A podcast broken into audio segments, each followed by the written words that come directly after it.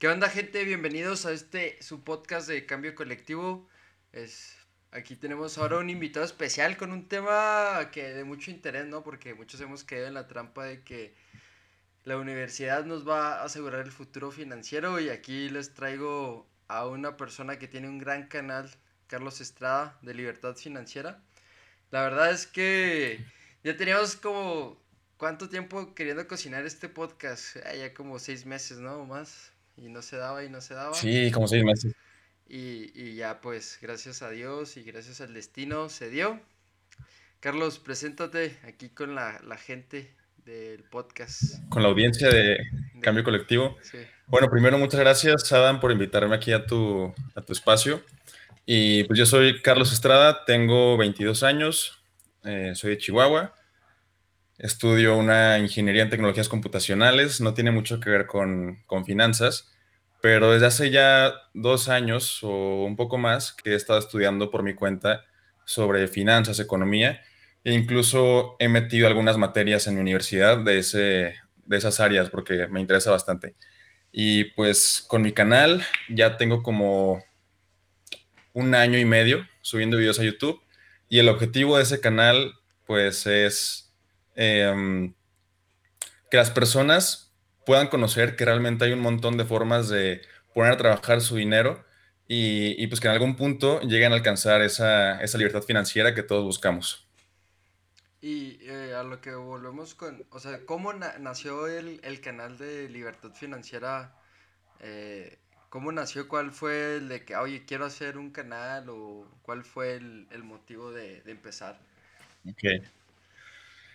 O ya pues, la idea. Fíjate que más o menos. Es que como que yo desde que estaba en, yo creo que en sexto de primaria, me llama mucho la atención, me llama muchísimo la atención YouTube eh, como plataforma para crear videos, ¿no? Entonces yo veía a algunas personas ahí en YouTube y decía, no manches, va a estar muy padre subir videos, o sea, y que la gente te siga y que vean tus videos, etcétera, ¿no?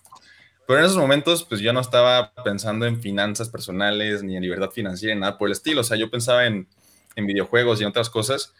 Y sí llegué a pensar en sacar un canal de videojuegos con un amigo, al final no se hizo nada.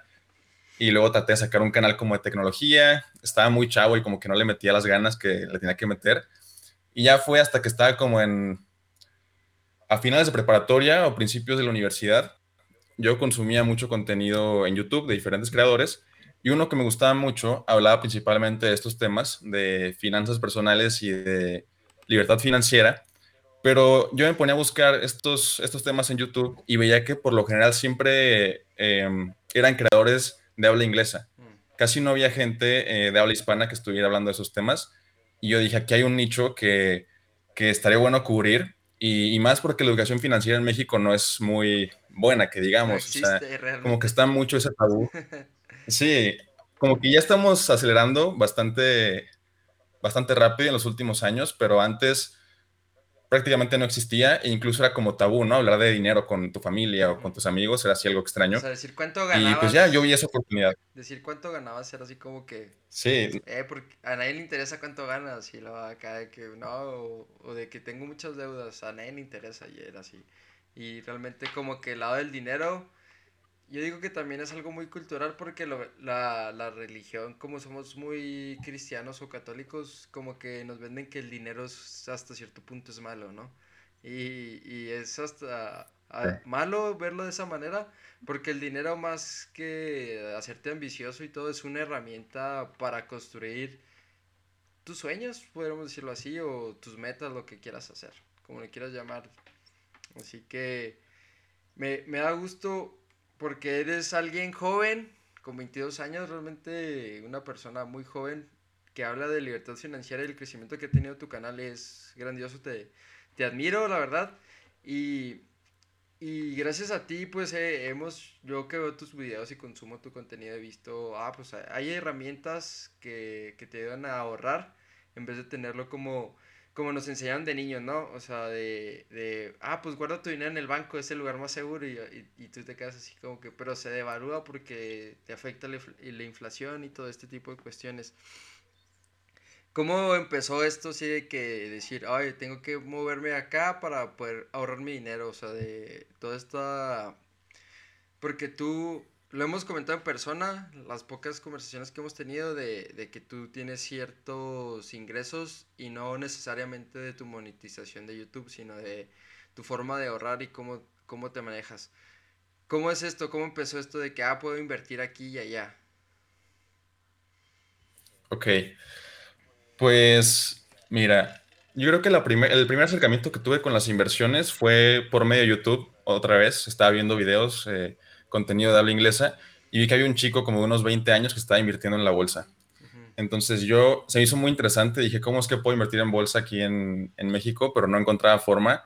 Em, como que realmente no me puse a buscar eh, tan a fondo, ¿no? O sea, busqué yo creo que por 20 minutos, no encontré nada y ya fue como que no, pues luego busco, ¿no? Pero luego ya en una clase, en una clase recuerdo mucho que tuve una, como un, un tópico en la escuela que era de finanzas personales y en ese tópico nos, nos mostraron la plataforma de CETES Directo, que era pues una, es una plataforma bastante pues, buena en la que puedes invertir en, en CETES, que los CETES son la inversión más segura que hay ahorita en, en México y te dan un rendimiento bajito, es una inversión pues bastante, bastante segura. Y ya de esa forma yo comencé a invertir mi dinero en los CETES porque vi que me podía abrir la cuenta en cinco minutos en mi celular, podía hacer un depósito, etcétera y um, yo creo que eso fue como a los 19 años. Tampoco, algunos creen que empecé a invertir así justo cuando cumplí los 18, pero no, así fue hasta los 19, a mediados de los 19, yo creo. Ah, ok. ¿Y, ¿Y, cómo fue, por ejemplo, mencionas lo, lo de CETES? Ahorita, ¿qué plataforma recomiendas tú para invertir en CETES así vía, desde un móvil, o sea, desde un teléfono celular?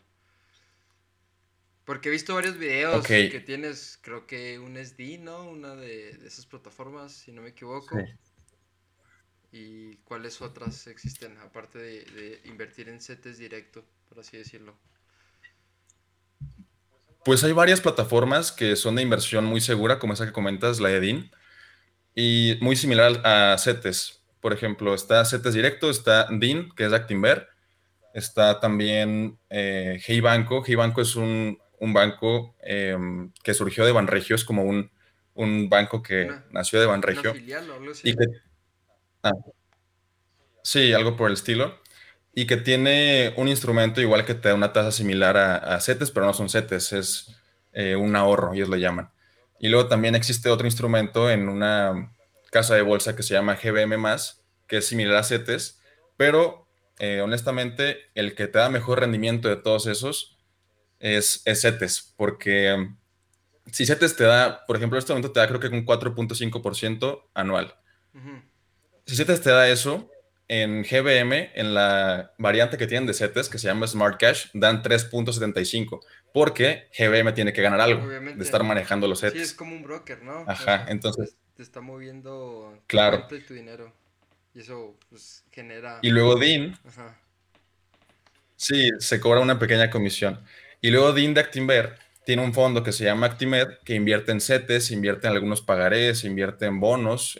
Es un portafolio diversificado, pero que a final de cuentas te termina dando un rendimiento muy similar a lo que dan los CETES. Entonces, CETES directo yo creo que es la, forma con la que puedes tener un mayor rendimiento invirtiendo en CETES, pero si tú quieres una aplicación súper simple de usar, está DIN o está GBM+, son súper más sencillas. Por ejemplo, hablando ya de, de la trampa que caemos mucho de que voy a ser ingeniero y voy a ganar los millones cuando ya me gradúe y todo eso. ¿Cuál crees tú que sea el fallo de, de esa mentalidad de, del recién egresado o del egresado en general de que no, ya estoy escalando en, en, mi, en mi trabajo y si cada vez estoy ganando un poquito más, pero realmente no es así como que un aumento gigantesco que ya estuvo ahí, pues a lo mejor vas a conseguir tu libertad financiera con tu empleo? Claro que no. Define, bueno, primero yo creo que lo, primero sería para poder ir rompiendo esta trampa eh, ideológica, por así decirlo. ¿Qué es libertad financiera? Defínelo así en lo más simple que puedas. Para ti, ¿qué es libertad financiera? Para Carlos Estrada, ¿qué es libertad financiera? Ok.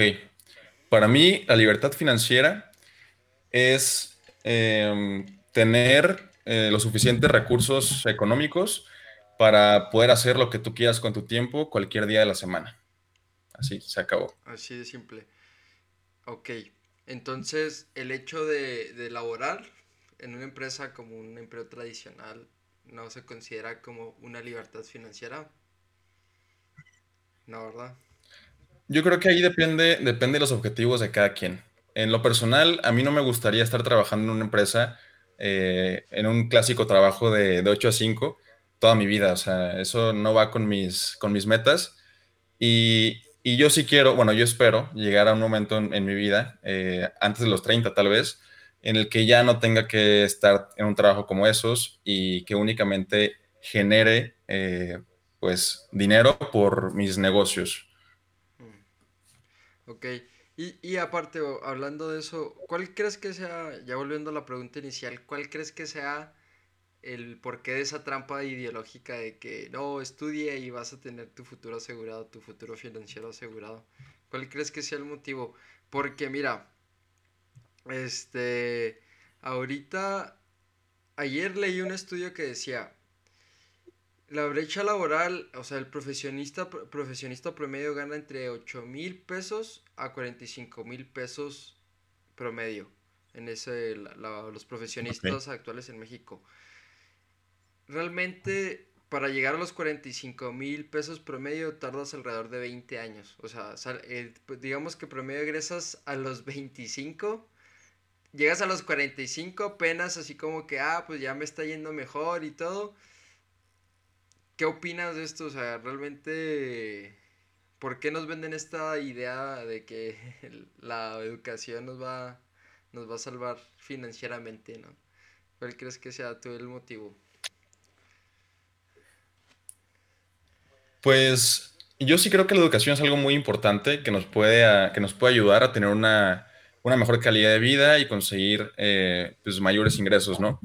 Y creo que esta perspectiva que tienen, bueno, que tenemos, bueno, que tienen varios actualmente, de que consiguiendo un trabajo van a poder alcanzar su libertad financiera o van a tener un, un eh, gran sustento económico, viene de que nuestros papás y nuestros abuelos tenían, bueno, estudiaban sus carreras, algunos no estudiaban ni siquiera la carrera, conseguían un empleo les pagaban un salario pues, decente en ese momento y con lo que les pagaban se pueden comprar sus casas, se pueden comprar sus autos, lo que fuera. O sea, realmente la situación económica era muy distinta en los tiempos de nuestros padres o de nuestros abuelos a como lo es ahora. Y yo ya no, yo casi que lo veo imposible que una persona saliendo de la universidad con un salario promedio se compre una casa. Eso ya es algo irreal. Entonces, como que se quedaron con ese chip de, de las generaciones pasadas pero estamos viviendo en un, mundo nuevo que está más digitalizado, que premia más los negocios que son en línea y ya trabajar eh, en un trabajo así tradicional de 5 a 8, pues no suena tan prometedor. Sí, tristemente, bueno, ese es uno de, los puntos. Al igual yo creo que seguimos con esa idea errónea porque las escuelas son un negocio y entre más alumnos tengan, pues funcionan mejor porque ahorita escucho es, un negocio más rentable, ¿no? Entre más matrícula tengas de estudiantes, pues es más rentable. Ah, también ahorita he escuchado muchos jóvenes de entre 15 a 18 años que no, yo no voy a estudiar, voy a hacer este trading en la bolsa o trading deportivo y ya voy a ser millonario porque lo vi en YouTube o voy a abrir un canal en YouTube o voy a hacer streaming en, en Twitch y ya, no voy a estudiar.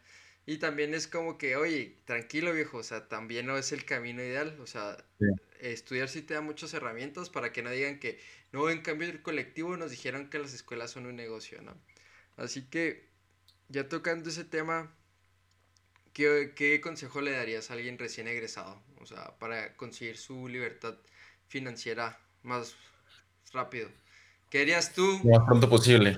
¿Qué harías tú que ya vas a egresar realmente? Bueno, tú ya tienes hasta cierto punto un avance mayor a lo que tienen los, los demás, porque ya has estudiado, le has, le has dedicado mucho tiempo a todo lo que es esto de las finanzas personales y las finanzas en general.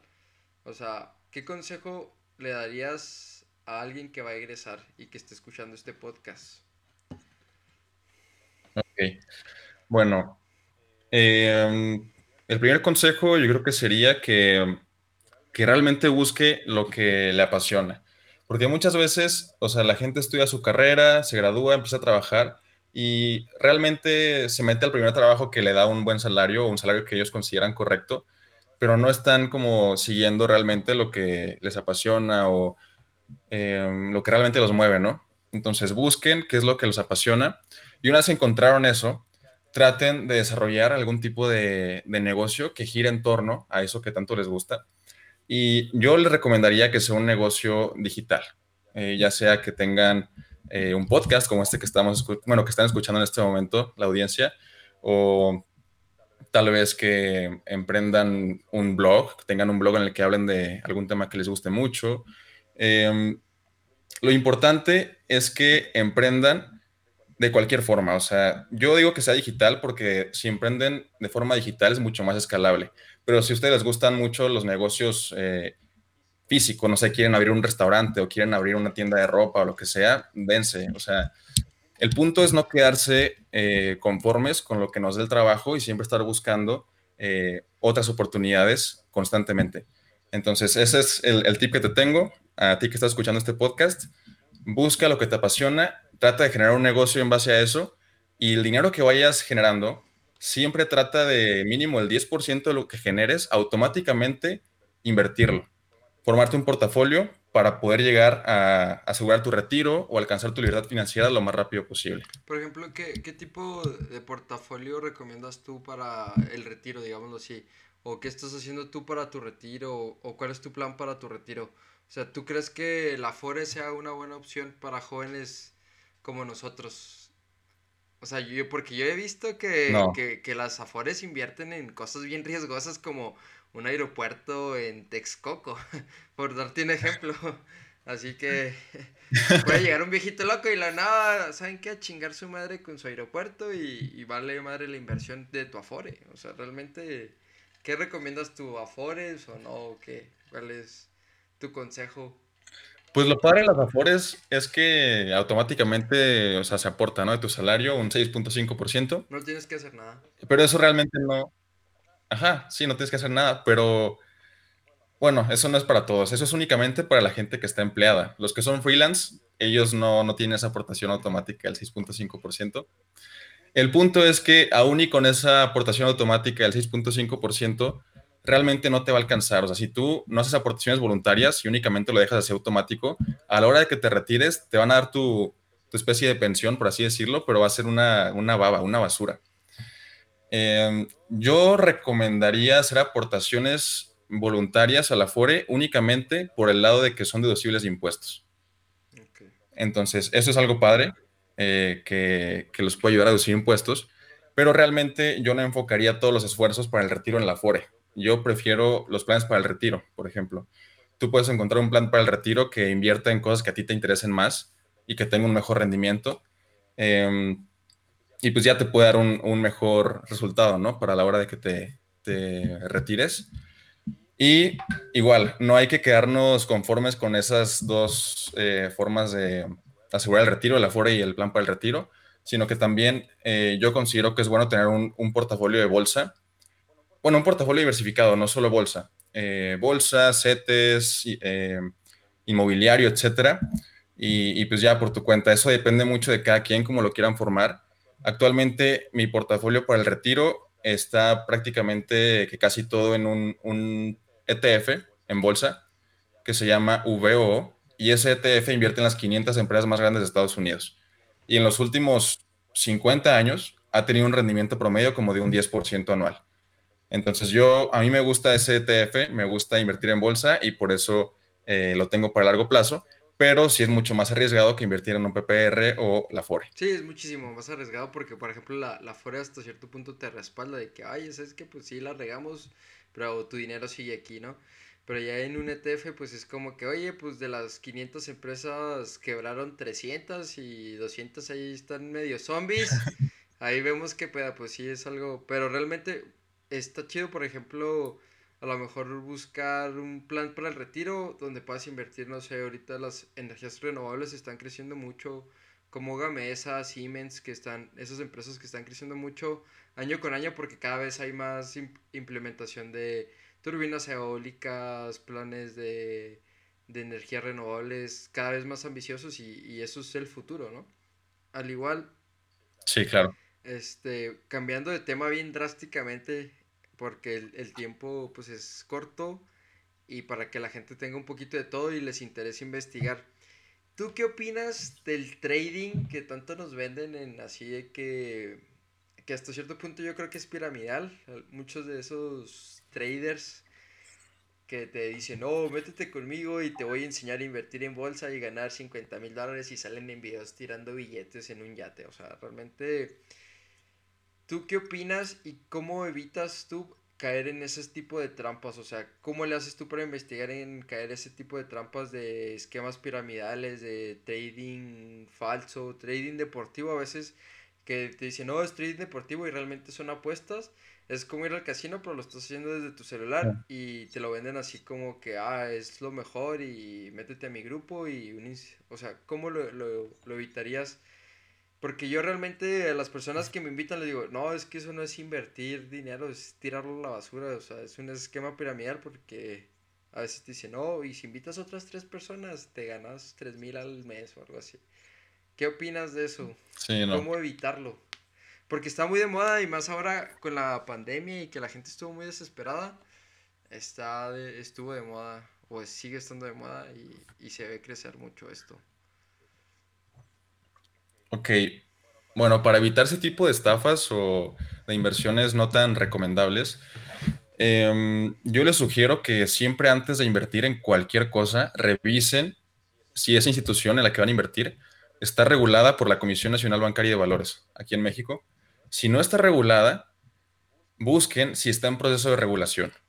Si no está regulada y tampoco está en proceso de regulación, no se metan. O sea, ni para qué se meten, porque eso ya eh, pues, es algo muy arriesgado que nadie les va a, proteger su dinero. Igual, si van a meter su dinero en instituciones bancarias, busquen que la institución bancaria tenga el seguro del IPAB, eh, que es un seguro que protege tu dinero hasta los 2.5 millones de pesos, más o menos. ¿Y qué más? Mm, todo lo que tenga que ver con trading y que no esté regulado es súper arriesgado. Por ejemplo, hay gente que hace trading de criptomonedas o trading de, incluso pues también de acciones, ¿no? En plataformas como eToro o como Binance y así. Y incluso hacen trading con apalancamiento.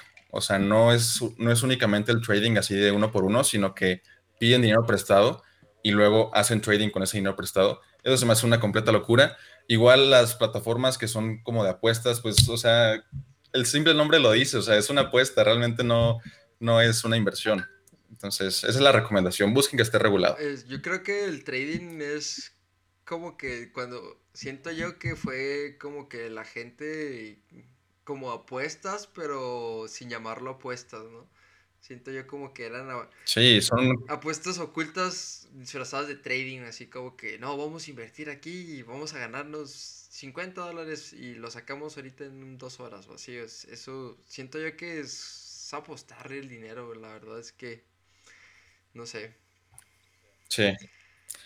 Claro, o sea, depende mucho de en qué activo estés haciendo el trading, ¿no? En qué plataforma también. Porque hay gente que realmente estudia los patrones de análisis técnico y ya lleva un montón de tiempo en el mercado y sí sabe hacer predicciones de mercado, ¿no? Eh, pero el, el- el inversionista, entre comillas, básico, pues no va a saber nada de eso. O sea, va a aventar su dinero así a ver qué pasa y probablemente va a terminar perdiendo. No, y, y ya tocando un tema más, más ya, más nuevo y moderno, es, es que ya muchos de los traders viejos o, o más exitosos ya tienen hasta inteligencia artificial a su, a su mando, o sea, de que lo utilizan y lo analizan toda la información que tienen y lo, ahora sí podemos invertir aquí. Y su inteligencia artificial es tan fuerte o tan grande o tan poderosa como lo queramos llamar que a lo mejor el 90% de los casos tiene éxito y el otro 10 es un error, pero, o sea, ya ahorita invertir con tu cerebro, siento yo, o sea, jugar al trader con tu cerebro